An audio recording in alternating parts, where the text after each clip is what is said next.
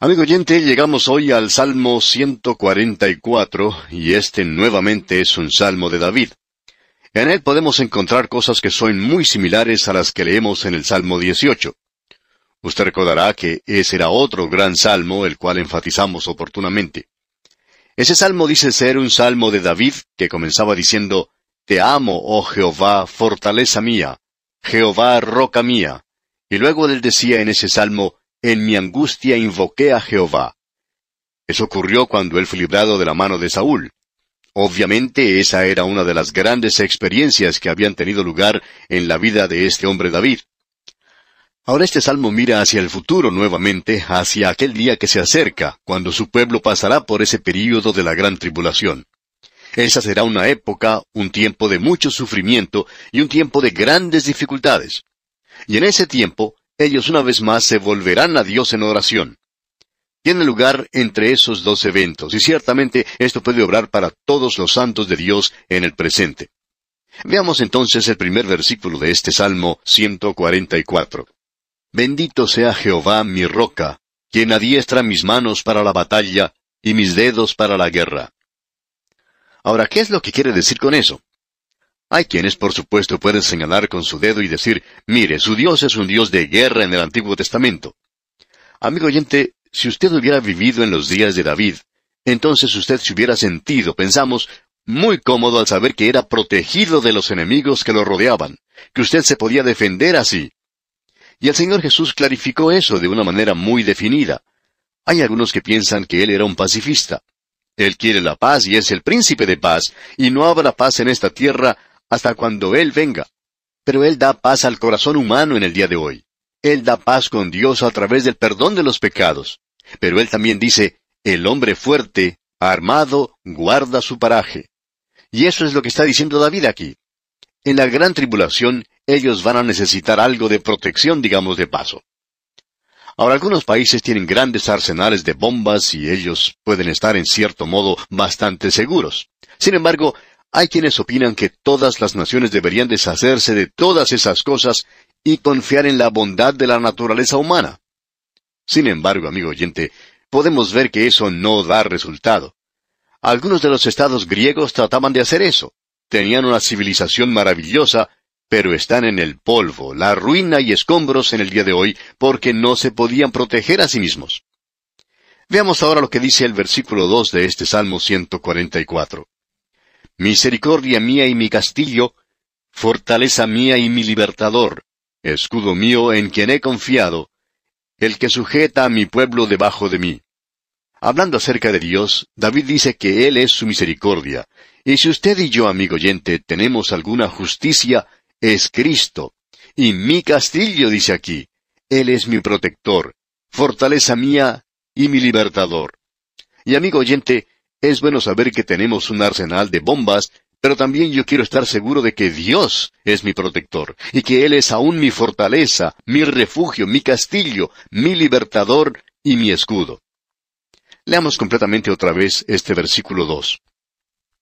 Misericordia mía y mi castillo, fortaleza mía y mi libertador, escudo mío en quien he confiado, el que sujeta a mi pueblo debajo de mí. Así es como habla David. Y luego en el versículo 3 continúa diciendo, Oh Jehová, ¿qué es el hombre para que en él pienses, o el hijo de hombre para que lo estimes? ¿Para qué fijarse en el hombre? Hablando francamente, sabemos que el hombre no llega a ser mucho. Ahora, en la primera parte del versículo cuatro dice, el hombre es semejante a la vanidad. Y con eso se quiere decir que el hombre es nada si no tiene a Dios. La vida no tiene ningún propósito sin Dios. El autor de estos estudios bíblicos, el doctor J. Vernon McGee, Contaba que en cierta ocasión, cuando él era pastor, estaba en su oficina y de pronto se abrió la puerta y entró un hombre que en su mano llevaba un revólver antiguo, parecía oxidado. Y este hombre le dijo, si usted no me puede dar una razón por la cual no debo hacerlo, me voy a suicidar. Y el doctor Magui le contestó, bueno, me ha puesto usted en una situación difícil porque no puedo pensar por qué no lo debería hacer. Pero quiero decirle lo siguiente. Usted no va a resolver ningún problema quitándose la vida. Todo lo que va usted a hacer es llevar esos problemas a un lugar donde no puede encontrar ninguna solución porque usted habrá fijado ya su destino eterno. Pero aquí, ahora, Usted puede hacer una decisión por Dios y agregar entonces un propósito a su vida, y entonces no va a tener tanto apuro en quitarse la vida. Pero al arreglar las cosas con Dios, usted sabe que cuando muera va a llegar a la presencia del Dios vivo y verdadero. Y amigo oyente, debemos decir que esta vida es bastante vacía. Hace algún tiempo salió un anuncio en un periódico hablando de un hombre que había heredado una fortuna inmensa, que podía haber sido la fortuna más grande del mundo. Cinco billones de dólares. Yo no sé cuánto dinero es eso. Cinco billones. Tiene que ser cinco billones, ¿verdad? Pero es mucho dinero, y sin embargo, ese hombre se suicidó. Ahora bien, cinco billones de dólares no hicieron que él se quedara aquí. Él encontró que la vida no tenía ningún propósito. Y amigo oyente, escuche bien. Sin Jesucristo, sin Dios, el hombre es semejante a la vanidad, completamente vacío. No tiene ningún propósito. Escuchemos la forma en que David clama ante Dios aquí en el versículo 5 de este Salmo 144. Oh Jehová, inclina tus oídos y desciende, toca los montes y humeen. Debemos decir que este es un gran versículo. Y aquí tenemos una declaración que fue confirmada por Isaías allá en el capítulo 64 de su libro, versículo 1, cuando dijo, Oh si rompieses los cielos y descendieras, y a tu presencia se escurriesen los montes. Esta es una llamada para que Dios entre a los eventos humanos, para que Dios nuevamente tome parte en la historia humana. Y Él va a hacer eso algún día. No deseamos tomar una posición fanática y decir que Él lo va a hacer mañana o aún en este siglo. No lo sabemos. Pero sí sabemos que Él va a tomar parte en la historia humana nuevamente. En el versículo 6 de este Salmo 144 leemos, Despide relámpagos y disípalos, envía tus saetas y túrbalos. Cuando Él vuelva nuevamente, lo hará en juicio, y no hay nada malo con eso. El contenido completo de las Sagradas Escrituras es que Él viene en juicio, y no tenemos un cuadro más vivo y dramático que el que se presenta ya en el capítulo 19 de Apocalipsis, donde Juan dice que vio una puerta abierta en el cielo y que de allí salía un caballo blanco. Él viene conquistando y como conquistador, amigo oyente. Ese es el cuadro que nos presenta la palabra de Dios. Quizás a usted no le agrada esto, pero está en la palabra de Dios. Ahora el salmista dice en la primera parte del versículo nueve, Oh Dios, a ti cantaré cántico nuevo. Y en aquel entonces será el día, y solamente ese día, cuando ellos podrán hacer eso que dice este versículo. Llegamos ahora al Salmo 145. Y este es el último salmo que menciona a David como su autor y esos son los únicos de los cuales podemos estar seguros que David los escribió. Puede que haya escrito otros y probablemente haya hecho eso, pero este salmo, el 145, es el último en el que David es mencionado. Este es un salmo muy destacado, es un salmo acróstico nuevamente, y eso quiere decir que cada versículo en este salmo, y usted puede notar que tiene 21 versículos, comienza con una letra del alfabeto hebreo. Ahora alguien quizá diga, yo pensaba que había veintidós letras en el alfabeto hebreo. La respuesta a eso es que sí, pero aquí solamente hay veintiún versículos. Falta una letra y es la que corresponde a Nun. Comienza con Aleph, Bet, Gimel, Dalet, E, etc. Y cuando usted llega a la letra Mem, se da cuenta que la siguiente letra, Nun, hace falta. Esto ha provocado que algunos críticos hayan dicho que algunos de los que copiaron la Biblia se equivocaron y dejaron un versículo por fuera, que quien copiaba había omitido un versículo que debería estar allí. Bien, amigo oyente, creemos que ha sido dejado por fuera por una razón muy especial, y esa razón específica es que este es un gran salmo de alabanza a Dios. Comienza diciendo en el versículo uno, Te exaltaré, mi Dios, mi Rey, y bendeciré tu nombre eternamente y para siempre. Y este es un salmo que sirve para presentar, para introducir los últimos salmos, y todos ellos son salmos de aleluya. Tenemos aquí un crescendo que sigue aumentando hasta culminar en el último salmo de este libro. Sin embargo, tenemos aquí que se ha dejado una palabra fuera, y nos preguntamos por qué. ¿Quiere decir esto que la alabanza es imperfecta? Bueno, creemos que así es. No tenemos aún la alabanza completa. En realidad, uno no tiene todos los aleluyas que corresponden hasta cuando uno llega al capítulo 19 del libro de Apocalipsis. Escuche lo que dice este capítulo 19 del libro de Apocalipsis en los versículos 1, 3 y 6. Después de esto, oí una gran voz de gran multitud en el cielo que decía, Aleluya, salvación y honra y gloria y poder son del Señor Dios nuestro. Otra vez dijeron, Aleluya, y el humo de ella sube por los siglos de los siglos. Para el versículo seis, y oí como la voz de una gran multitud, como el estruendo de muchas aguas, y como la voz de grandes truenos, que decía, Aleluya, porque el Señor nuestro Dios Todopoderoso reina. Allí es, amigo oyente, donde encontramos el aleluya que falta aquí y que completa los siete aleluyas. Por tanto, la alabanza de ese salmo aquí no es completa, y tampoco lo está en ninguno de ellos. Entonces se llegará a cumplir lo que los ángeles dijeron, usted recuerda lo que ellos dijeron, Gloria a Dios en las alturas. ¿Por qué? Porque él había nacido en Belén y debía haber paz. Pero eso no fue así, amigo oyente. Y nosotros no hemos sido capaces todavía de poder cantar el coro aleluya perfectamente. Nunca se ha podido hacer eso. Pero viene un día, y ese día será cuando Él venga, y será un gran día cuando ellos podrán cantar las alabanzas a Él. Qué salmo más glorioso, maravilloso este que tenemos ante nosotros. Notemos ahora lo que dice este Salmo 145 en los versículos 1 y 2. Te exaltaré, mi Dios, mi Rey, y bendeciré tu nombre eternamente y para siempre. Cada día te bendeciré y alabaré tu nombre eternamente y para siempre. Esto no es simplemente para el día sábado o para el domingo, sino para todos los días. Dice, cada día te bendeciré. Hay días cuando no nos sentimos como para bendecirle. Hay veces que podemos cantar y alabarle por todo lo que ha pasado y confiar en Él por todo lo que vendrá. Bueno, nosotros podemos confiar en Él por todo lo que ha pasado y podemos alabarle por todo lo que vendrá. Así es que aquí tenemos un maravilloso salmo de alabanza a nuestro Dios. Hay tantas cosas hermosas que quisiéramos destacar en este salmo. En los versículos 17 y 18 de este Salmo 145 leemos, Justo es Jehová en todos sus caminos, y misericordioso en todas sus obras. Cercano está Jehová a todos los que le invocan, a todos los que le invocan de veras. Y quien quiera que usted sea, amigo oyente, donde quiera que usted esté, como quiera que esté en este mismo momento, si usted realmente lo quiere, puede entrar a su presencia en este mismo instante. Hay muchas personas que mantienen a Dios por allá a la distancia en el día de hoy. Y esa es una de las razones por la cual prefieren tener una iglesia donde haya mucho rito, ya que en realidad de esa forma se mantienen lejos de Dios. Y esa es la mejor manera de estar alejados de Él que conozcamos pero usted puede llegarse a Él directa e inmediatamente y llegar a su presencia ahora mismo. Una de las grandes doctrinas que trajo la Reforma fue la del sacerdocio de los creyentes, y eso quiere decir que usted tiene acceso a Dios, amigo oyente, en este mismo día. Y si usted no es salvo, Él le invita a que se allegue a Él para obtener la salvación. Dios está cercano y nosotros tenemos entrada ante Él, se nos dice aquí claramente, y lo podemos hacer hoy mismo. Bueno, debemos seguir adelante y llegamos ahora al Salmo 146. Estos últimos cinco salmos que tenemos ante nosotros son salmos aleluya.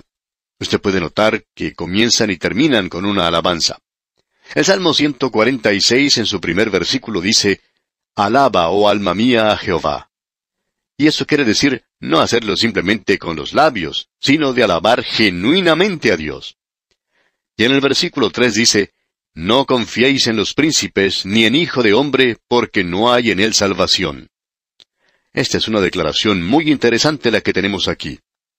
El doctor A. C. Gablin contó hace muchos años acerca de una visita que él había recibido de un amigo judío.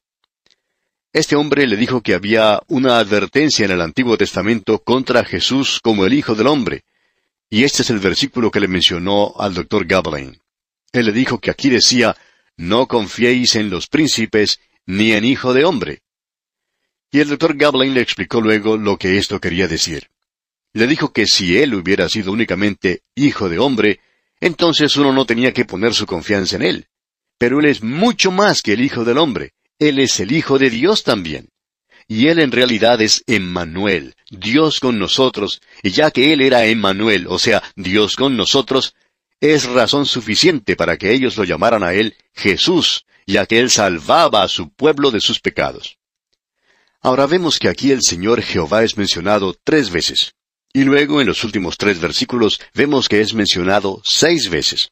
Leamos pues la segunda parte del versículo siete y también el versículo ocho.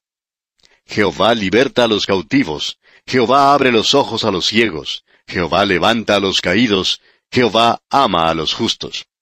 También podemos leer en el versículo nueve de este Salmo 146, Jehová guarda a los extranjeros, al huérfano y a la viuda sostiene, y el camino de los impíos trastorna. Dios es quien está en este asunto de ayudar. Como Jehová, Él es redentor, como creador, Él es Elohim. Este salmo deja eso bien en claro. Y así llegamos ahora al Salmo 147, que es otro de estos salmos, aleluya. En los primeros dos versículos de este Salmo 147 leemos, Alabad a Jah, porque es bueno cantar salmos a nuestro Dios, porque suave y hermosa es la alabanza. Jehová edifica a Jerusalén, a los desterrados de Israel recogerá. Y usted puede apreciar que esto tiene un cumplimiento futuro. Él no ha realizado eso todavía. Luego, pasando al versículo 20 del Salmo 147, leemos, No ha hecho así con ninguna otra de las naciones, y en cuanto a sus juicios, no los conocieron. Aleluya. Nos podemos dar cuenta que la nación de Israel es única en su género. Esa nación es la única que ha recibido el título de ser el pueblo elegido de Dios. Es la única nación que ha recibido bajo su custodia la revelación de Dios. Dios no solo le ha dado eso a ellos, sino que también en esa palabra dice que Él tiene un propósito eterno con ellos. Es por esa razón por la cual el salmista lo está alabando, por eso. Notemos ahora lo que dice el primer versículo del Salmo 148. Alabad a Jehová desde los cielos, alabadle en las alturas. Este Salmo 148 es el último salmo que alaba a Dios por la paz de Jerusalén. Y usted debe orar por esta nación para que Dios cumpla las promesas que le ha hecho a ella. Aquí en este Salmo 148, usted tiene alabanzas en las alturas que incluyen a los creyentes, según creemos. Alabad a Jehová desde los cielos. Luego los dos versículos siguientes, los versículos dos y tres dicen, Alabadle vosotros todos sus ángeles. Alabadle vosotros todos sus ejércitos. Alabadle sol y luna alabadle vosotras todas lucientes estrellas. Todo esto se dirige ahora en un crescendo poderoso, cuando el cielo y la tierra van a alabar a Dios. Y llegamos ahora al Salmo 149. En el primer versículo leemos, Cantad a Jehová cántico nuevo, su alabanza sea en la congregación de los santos. Y nosotros ya hemos visto ese cántico nuevo. Se encuentra ya en el libro de Apocalipsis vamos a cantar un nuevo cántico, y ese cántico nuevo es que Él es el Redentor. Él no solo es el Creador, y nosotros debemos alabarle a Él por eso. Esa es la razón por la cual es hermoso poder andar sobre la cumbre de la montaña o caminar al lado del océano. Y uno puede alabarle por eso. Opinamos que cuando usted está viajando en algún avión y va de un lugar a otro, es una buena oportunidad para que usted alabe al Señor también. Y amigo oyente, Qué cuadro más hermoso el que tenemos aquí de eso. Y al llegar ahora al Salmo 150, podemos apreciar como que aquí se abrieran todos los registros del instrumento musical. Escucha lo que dice este salmo, leamos este salmo completo. Alabad a Dios en su santuario, alabadle en la magnificencia de su firmamento. Alabadle por sus proezas, alabadle conforme a la muchedumbre de su grandeza. Alabadle a son de bocina, alabadle con salterio y arpa, alabadle con pandero y danza, alabadle con cuerdas y flautas, alabadle con címbalos resonantes, alabadle con címbalos de júbilo. Todo lo que respira, alabe a Jah. Aleluya. Este es el gran Salmo 150, y este es el que dice, Gloria a Dios en las alturas, sea la paz en Él, para Él, y la gloria para Él. Aquí es cuando se realiza ese mensaje que fue pronunciado por los ángeles al nacimiento de Cristo. Y aquí tenemos algo bastante interesante. Ahora yo no soy músico, pero se nos ha dicho que hay cuatro registros principales en un órgano, y el primer registro es el diapasón. Eso está en la parte de los bajos. Eso nos habla de la creación, el sol, la luna y las estrellas. Luego uno tiene el registro en el órgano en las flautas. Leamos el versículo 3 de este Salmo 150 alabadle a son de bocina, alabadle con salterio y arpa. Eso trae los montes y las montañas. Ahora el versículo cuatro dice, Alabadle con pandero y danza, alabadle con cuerdas y flautas. Luego tenemos en el órgano ese registro de cuerdas. Eso es lo que se nos ha dicho. Yo no sé nada acerca de la música. Pero tenemos luego el cuarto registro principal, que es conocido como vox humana. Bien, nuestro Dios se acercó a ese órgano de la creación y llegó a esa sección de los bajos y las estrellas cantaron juntas. Luego él tomó el registro de flauta y la luna se unió y los montes se unieron con los mares y se abrió el registro de las cuerdas. Y todos los animales creados, las aves, todos ellos se unieron. Y cuando él abrió el registro de vox humana, estaba fuera de tono. Así es, amigo oyente, estaba fuera de tono. Se nos ha dicho que ese es el registro en el órgano que se desafina con más rapidez que ningún otro. Aún un pequeño cambio en el clima puede hacer que se desafine. Y en el jardín de Edén, cuando Dios bajó al caer la tarde, la vox humana no estaba allí para alabarle. Y esa vox ha estado desafinada desde ese entonces. Pero el Señor Jesucristo vino a este mundo, murió sobre la cruz y resucitó y se encuentra ahora a la diestra de Dios para llevarnos a usted, amigo oyente, y a mí de regreso, para que volvamos a estar afinados, y uno de estos días Él abrirá ese registro que dice Vox Humana y nosotros tendremos un cántico nuevo. Se cantará cántico nuevo en el cielo y nos uniremos a ese cántico de aleluya. Y en esa oportunidad todos seremos capaces de cantar, y usted, amigo oyente, también podrá hacerlo y vamos a poder cantar alabanzas a Dios. Y hasta entonces, bueno, lo que digo es, alabado sea su nombre santo, y le alabo a Él por este libro de los Salmos. Alguien ha dicho que es muy bueno leer un salmo cada día. Y es bueno poder leerlo cuando uno se encuentra en una cama del hospital, cuando uno no puede dormir durante la noche. Es una parte de la palabra de Dios a la cual uno puede dirigirse y encontrar consuelo y alivio. Usted sabe que Él da un cántico en la noche, Dios quiere hablarle a usted hoy a través de este libro de los Salmos. Él quiere consolar su corazón y Él puede abrir todos estos registros y lo puede hacer mucho mejor que cualquier psiquiatra de hoy. Y usted podrá abrir su corazón ante el Dios vivo y verdadero y cantar alabanzas a Él. Amigo oyente, eso le ayudará a librarse de todos sus problemas y le ayudará más que ninguna otra cosa. Alabe al Señor. El Señor es bueno. Díganlo los redimidos del Señor. Y de esta forma culminamos este interesante estudio del libro de los Salmos.